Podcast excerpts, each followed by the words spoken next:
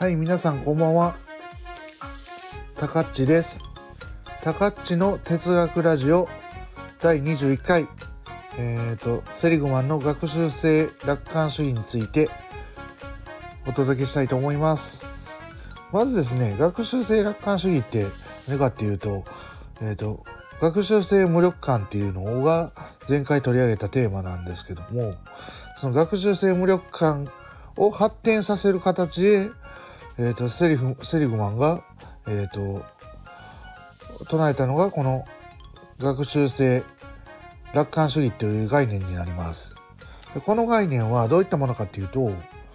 えーとまあ、意欲とか楽観主義っていうのは学習によって身につくっていうまさしく、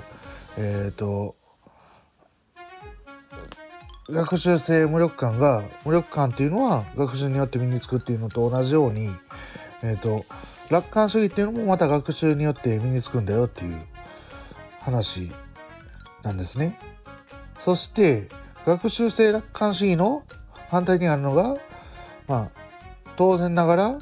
観主義っていうのが一応反対にある概念になります。そしてセリグマンがえーと、行った人を用いた実験です人を用いたっていうとあれなんですけど人を使った実験で、えーと、ある程度学習性楽観主義っていうのがあるんじゃないかっていうのが、えーと、言えるっていうのが、えー、と明らかにされたんですね。それが何かっていうとまず人を3つのグループに分けます。グループ A の人グループ B の人グループ C の人グループ A の人が、えー、と雑音を聞かされてその前のボタンにある、えっ、ー、と、押せば、その雑音は止められるっていうグループですね。でグループ B の人は雑音は聞かされるんですけども、何をやっても止められないっていう、まあ、これ学習性無力感の次元に近いパターンなんですけども、グループ C の人は何も聞かされないですね。これ学習性無力感の実験の時の犬の実験でいう、まあ、何もショックが与えられてないパターンですね。でこれが、えーと、翌日ですねどういうふうな行動に出るかそれぞれの人が。で試すために、えーと、次の状況を用意しました。でそれぞれ ABC のグループの人に、えー、と雑音が聞こえる状態に置くんですけどもそれを手を3 0センチほど動かせば止められるっていうそういうふうに手を3 0センチだけと動かすだけでボタンはないんですけど止められるっていうねそういう実験をそういう状況を作って実験してみたんですよね。するとグループ A の人はえ、ー、と、まあ、当然ながら、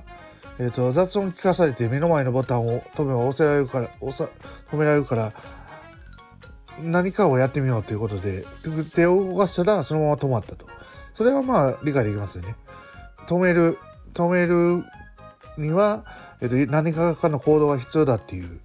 この因果関係というかそういった推測が成り立ってなるのでそれはわかると。グループ B の人ですね問題は。これを飛ばしてグループ C の人何もさ聞かされない人雑音も聞かされない人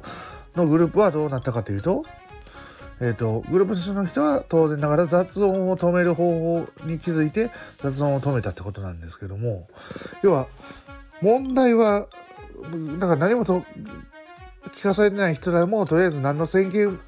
先見っていうかこの先入観もなくとりあえず動かしてみて止めて止めることができた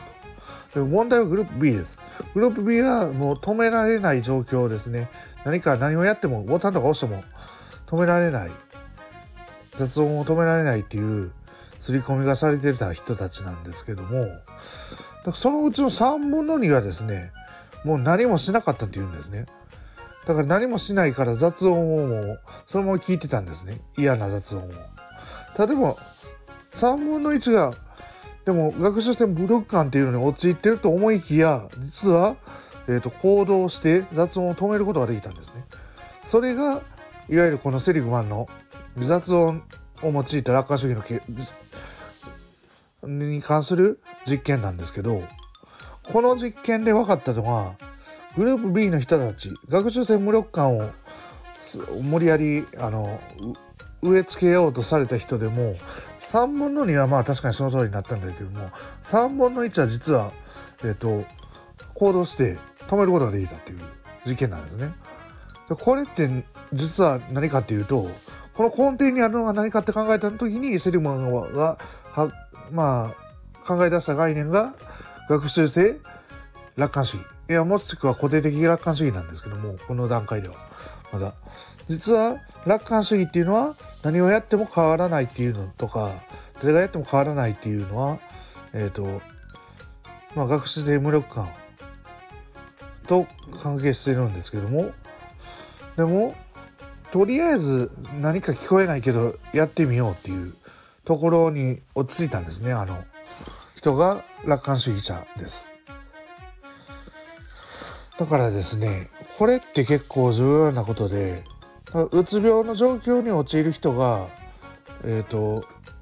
うつ病にはなるんだけども回復する人となるんだけども回復しない人と差っていうのは実はこういうところにあるんじゃないかっていうのがなんとなくは分かってきますよねここら辺で。もちろん単純な事件とは比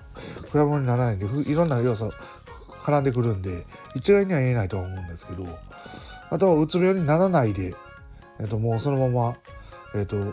うつ病になるような状況に置かれてもうつ病にならない人っていうのはいるわけですよ一定数。だからそういった人たちも楽観主義っていうのを実は持ってるんじゃないかっていうのをに気づいてセリグムは実はそうしたポジネガティブな実験からポジティブな概念を取り出してさらにそのポジティブな実験からポジティブなもっと幸せとか幸福とかそうしたものを真面目に考えていいんじゃないかっていうポジティブ心理学に、えー、と向かっていくんですけどその過渡期にあるのがまさしくこの学習性楽観主義の実験です。でですねこれってちょっと大事なことがあってまあ楽観主義の反対語は悲観主義だって言いますね。で悲観主義っていうのは、えっと、どういったことかっていうと逆境に直面したりするとですねうつ病とかねそれ以外の精神疾患にかかりやすいんですね。やっぱり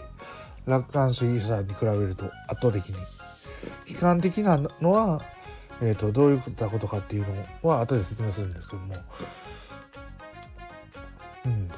うん、で楽観主義者っていうのは悲観主義から成長するんです。でこれ実はなんでこれ、ま、学習性楽観主義かっていうと何を学習するかっていうと悲観主義から楽、まあ、一歩踏み出して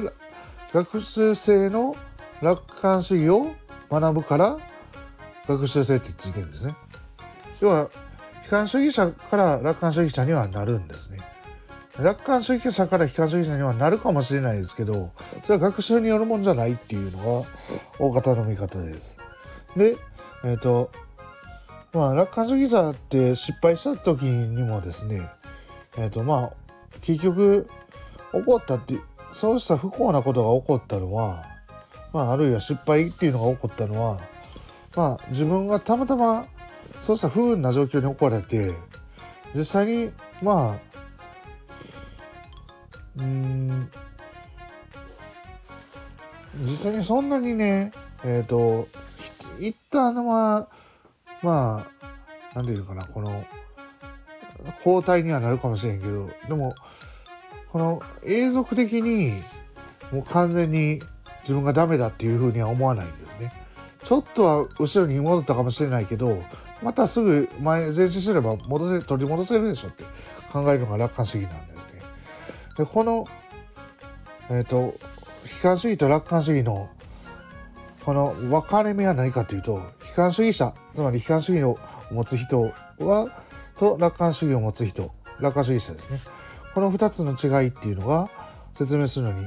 えっと、スタイルですね説明のスタイルっていうのがあります。何かっていうと、まあ、説明のスタイルっていうのは何かを説明した時にこうですよっていうのを説明するわけですよ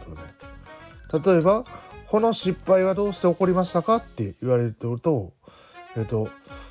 私が悪いんです。なんでならいつも私が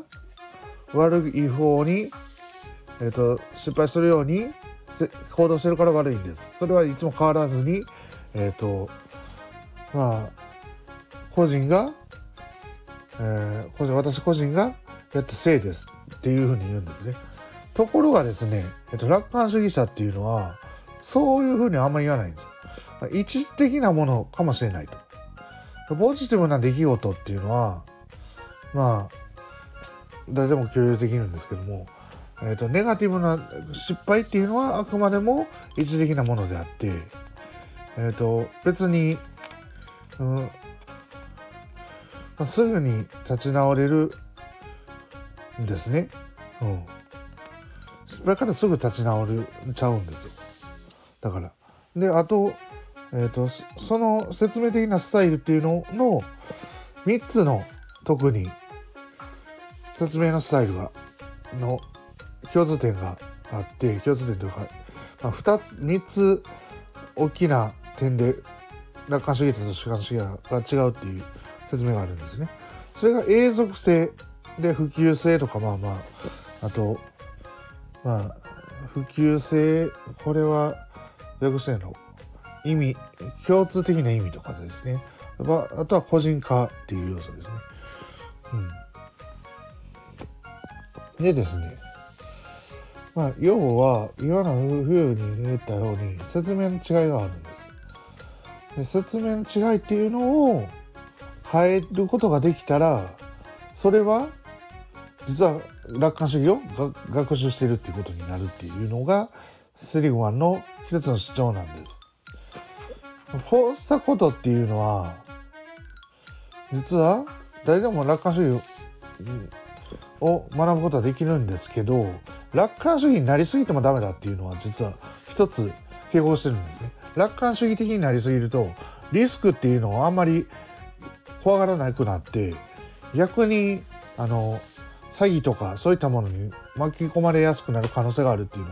をセリグマンは言ってるんですね。だからほどほどに楽観主義になって本当に危ないようなところへのアンテナは悲観主義になった方がいいよっていうのは言ってるんですね。何もかもが楽観主義がいいっていうわけじゃないんですけどでも少なくともまあ一般的な失敗とかに関するものは悲観主義より楽観主義の方がいいんじゃないかっていうのを一つ提案してるんです。でそれどうやってやるのかっていうのがですね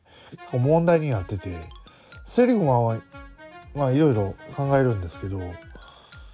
あんまりあの楽観主義を学ぶっていうのをえっ、ー、との訓練っていうのはいろいろされたんですけど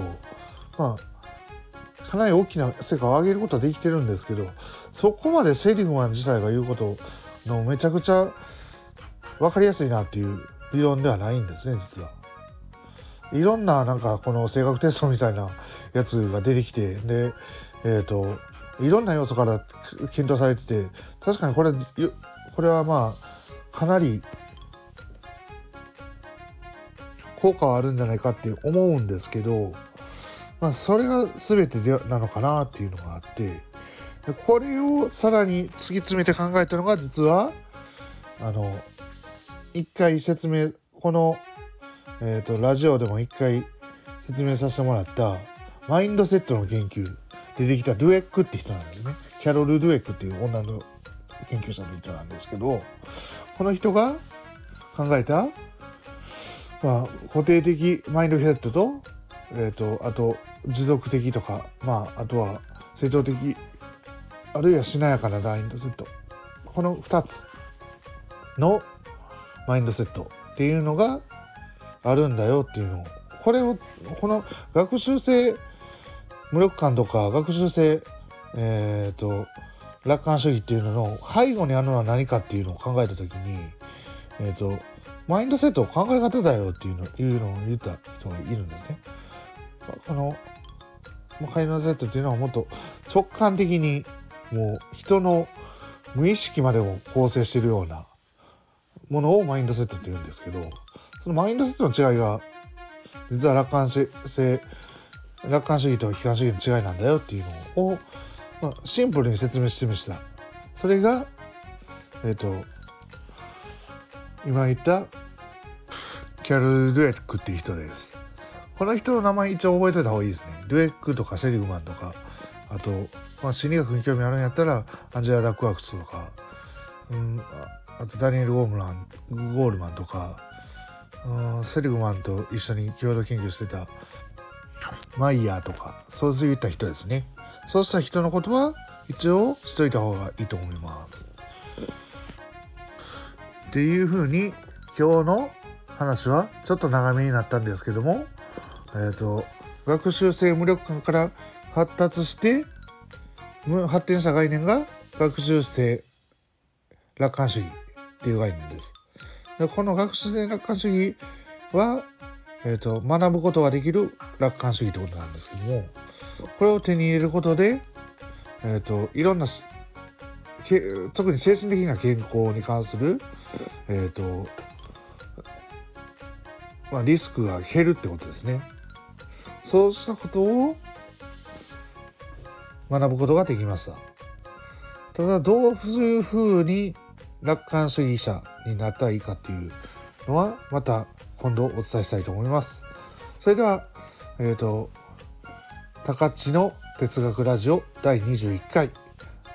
セリグマンの、えっ、ー、と、学習性楽観主義についてというテーマでお話をお届けしました。最後まで聞いていただきありがとうございました。